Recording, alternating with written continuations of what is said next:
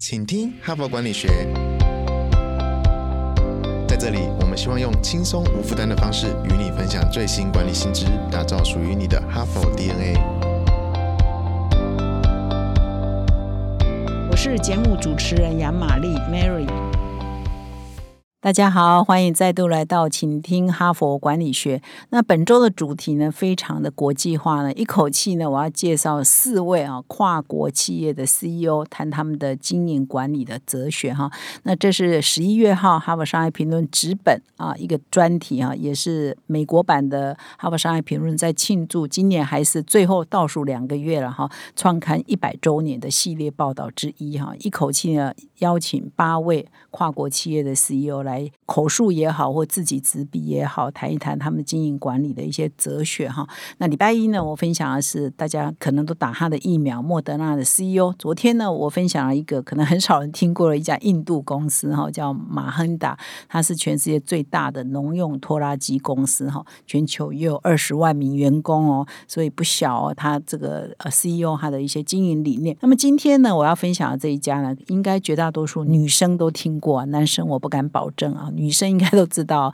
是全球最大的美妆集团，来自法国的百年企业 L'Oreal 哈。那么这一篇文章呢，就是由 L'Oreal 的执行长叫 Nicholas 哦，中文翻译叫叶红木哈，不知道他可能特别取了一个中文名字哈，所写的哈。那这篇文章我觉得蛮有趣的哈，我待会要解释呢，可能你会觉得一下子这到底有什么差异哈？我在看到这篇文章也觉得，嗯，它有一点创意哦。怎么说呢？就是我们啊，过去呢常常在探讨跨国企业，比如它来自美国也好了哈，那它到各国去都要设分公司嘛哈。那你怎么样有全球的这个目标跟愿景？可是很多各地的文化啊、消费的市场啊、所得啊哈都不太一样，所以呢，可能在美国总部是。这样做不代表印度可以这样做，大陆可以这样做，台湾可以这样做，新加坡可以这样做，所以大家都要在地化嘛，哈。所以我们多年来啊，一直有一个词啊，叫 globalization 啊，global 在前面，然后 local 在后面哈，然后翻译成全球在地化哈，叫 globalization 哈。这个我想各位听众应该很多人都听过哈。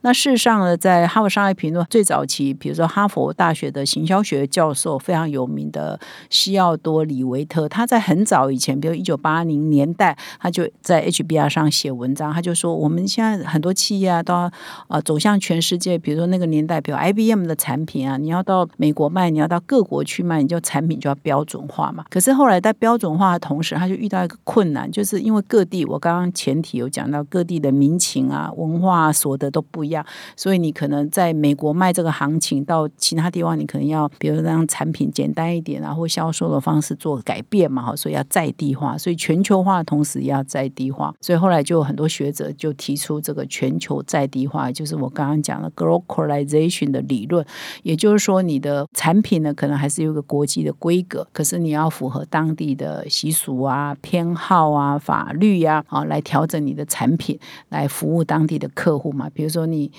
肯德基到大陆可能还要卖烧饼油条啊，在美国不可能嘛，肯德基的店面还是卖炸鸡，可是你同时也卖当地的烧饼油条，这就是 localize 的一个例子嘛。但是这个莱雅的执行长写这一篇文章，他又换了一个词，说：“哎，我们莱雅不是 localization 哦，我们莱雅是 universalization 哈。那 universalization 是哪两个字合在一起呢？前面那个字就是 universal 嘛，就是我们讲环球影城就是 universal，就是用这个字嘛哈。所以 universal 也是全球化，也是寰宇的意思嘛哈。我们的翻译是说它是。在地化执行全球的策略，那意思跟上面的差别是在哪里呢？就上面是说你把国际的产品拿到这里，然后想办法把它改一改啊、修一修啊，炸鸡也可以卖烧饼油条，符合当地的需求。但是它这个莱雅这个精神是倒过来，也就是说。我呢，根据当地的需求来开发产品，来提供服务。但是呢，我在做这些事情的时候，我有一个清楚的全球目标、跟全球框架、跟全球策略。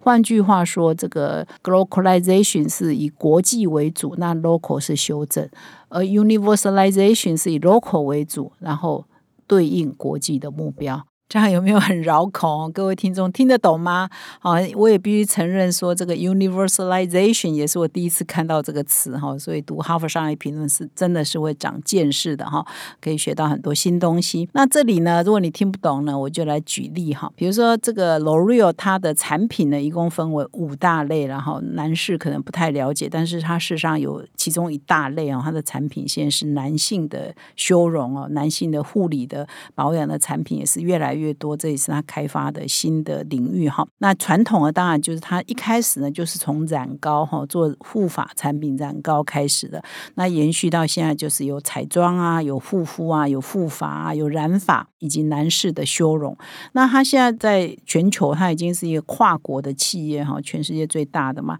所以当然，它的核心目标是要提供优质的产品，来达到世界各地男男女女的美丽的愿望嘛，对美丽的渴求嘛。哈，那你。这个就变成是一个，我刚刚讲说是全球的一个目标嘛，一个核心嘛。可是世界各地的人，他 local 的条件是不一样。比如说，我们亚洲人，我们华人也好，东南亚的人或者拉丁美洲人，可能我们比较热带哈，所以我们很在乎黑斑哈。消费者一般女性都很在乎脸上一个斑哈，想办法把它去掉哈。那比如说北美市场的人呢，他这边文章写的了，我是不太了解是不是真的是这样，还是说北美市场的人对这个女性啊，对发型哦、造型啊、这个护发的这些产品呢是非常在意的哦，他们可能要自己雕塑他们的发型嘛哈，所以。表示说各地的消费者哈，他们在意的事情啊，他们的文化是不太一样的，所以 L'Oreal 呢都很鼓励他们各地的这个分公司去开发哈当地社会啊消费者所喜爱的。产品哈，所以大家很鼓励创新嘛，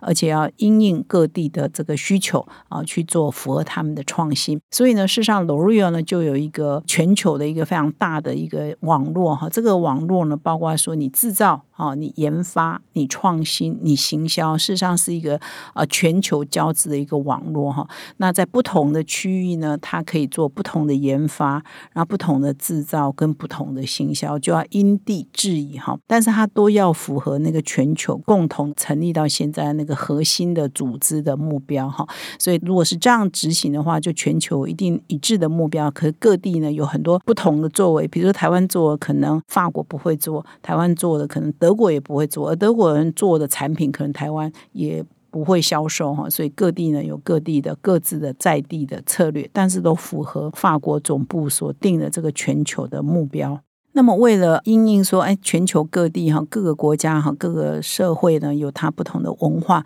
所以呢，法国的总部、莱雅的总部的这个研发部门，他们最大的研发部门也越来越强调，就是说，他们要从各国呢派人都有代表到他们的总部的研发部门，因为你这样才可以有多元背景的人啊在这里激荡，你的产品才不会说只有欧洲观点啊，欧洲人生产的东西全世界都要用，就避免这样，所以他们在各。地呢也会除了总部的研发人员是越来越多国籍、多元背景之外，他们也在各个地方，比如纽约啊、东京啊、上海啊、里约啊、孟买，都会纷纷在成立不同的研发部门，然后跟总部这边对接。让全球化跟在地化呢，可以做比较好的衔接哈。那这里呢，蛮有趣的，举了一个例子哦，不知道你有没有用过这个产品啊？他说这个产品叫做卡尼尔啊，跟这个牌子大家应该知道嘛哈，全效顺白精华，就是强调说你擦的然后就会。很快就会白了哈，这精华液。它一开始呢，是不是我刚刚不是说我们都啊亚洲人也好，东南亚的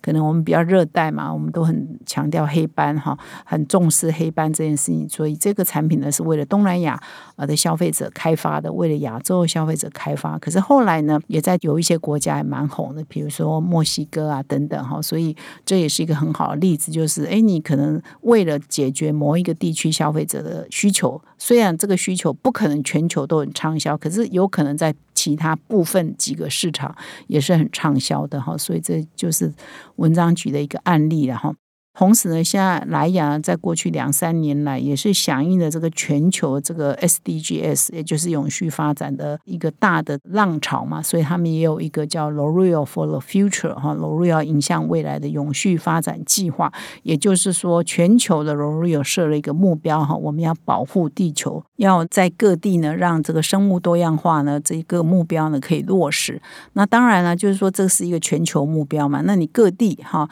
有的地方呢可能热带。带雨林比较多，有的地方呢可能什么生态比较多，你就要落实你在地的行动嘛，哈，所以在全球目标之下，各地可以去发展呃他们的生态保育的计划，或者是。呃，永续发展的计划，比如说肯亚呢，在肯亚他们就去恢复了红树林哈，他们有一个专案在呃富裕红树林哈。那红树林像这种专案也很适合台湾嘛，台湾的海岸线有很多的红树林。那么英国呢，他们的 L'Oreal 就提出要活化呃几万公顷的土地。那么罗瑞尔的法国呢，就提出说要推动农业低碳化。所以呢，在一个全球的目标之下，各国做的方案就不一样，因为各国的国情不一样，各国的生态也不一样嘛，所以这也是不一定说在产品构面是可以 universalization 哈，而是在公益的构面，在永续发展构面也是可以谈到这个 universalization 这个方向去执行哈。我想那个台湾呢，也有越来越多的企业都非常的国际化，我我想这一篇文章可以给这些蛮国际化企业做一些参考，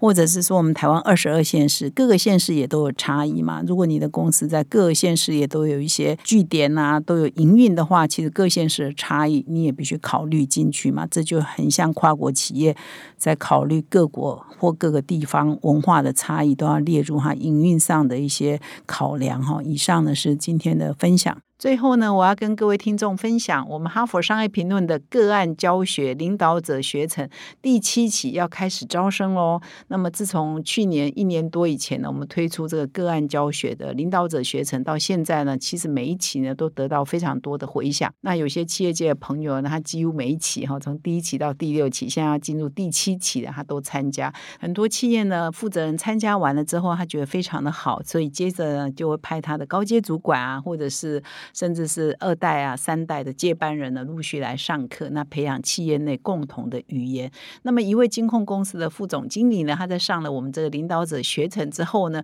就给我们一个很好的回馈。他说他在二十六年的职涯中上了很多很多的训练课程。那我们的这个哈佛呃商业评论的这个个案教学是完全采取哈佛式的个案教学，是他经验最独特的。然后他整个的上课过程呢，都相当的享受，也真的学习到。很多，其实我这三年来担任哈佛商业评论的执行长，做的最重要一件事情呢，就是希望把这个哈佛商学院这种管理的知识落地在台湾。所以，包括我这个 podcast，我们这个团队啊，努力经营的这个 podcast，就是要把哈佛的这个管理学的知识呢，让各位听众呢可以很容易的吸收。那同样的，哈佛商学院最经典的是个案教学，所以我们举办这个领导者学成个案教学，也是一样，要把这个。你要到花很多精力时间到美国去上这个课，可以落地在台湾哈，所以这都是我们落地化的一环。所以呢，我再一次的邀请各位旧与新知哈，如果你还没有来上过我们的领导者学成个案教学的朋友们，请你可以来体验一下。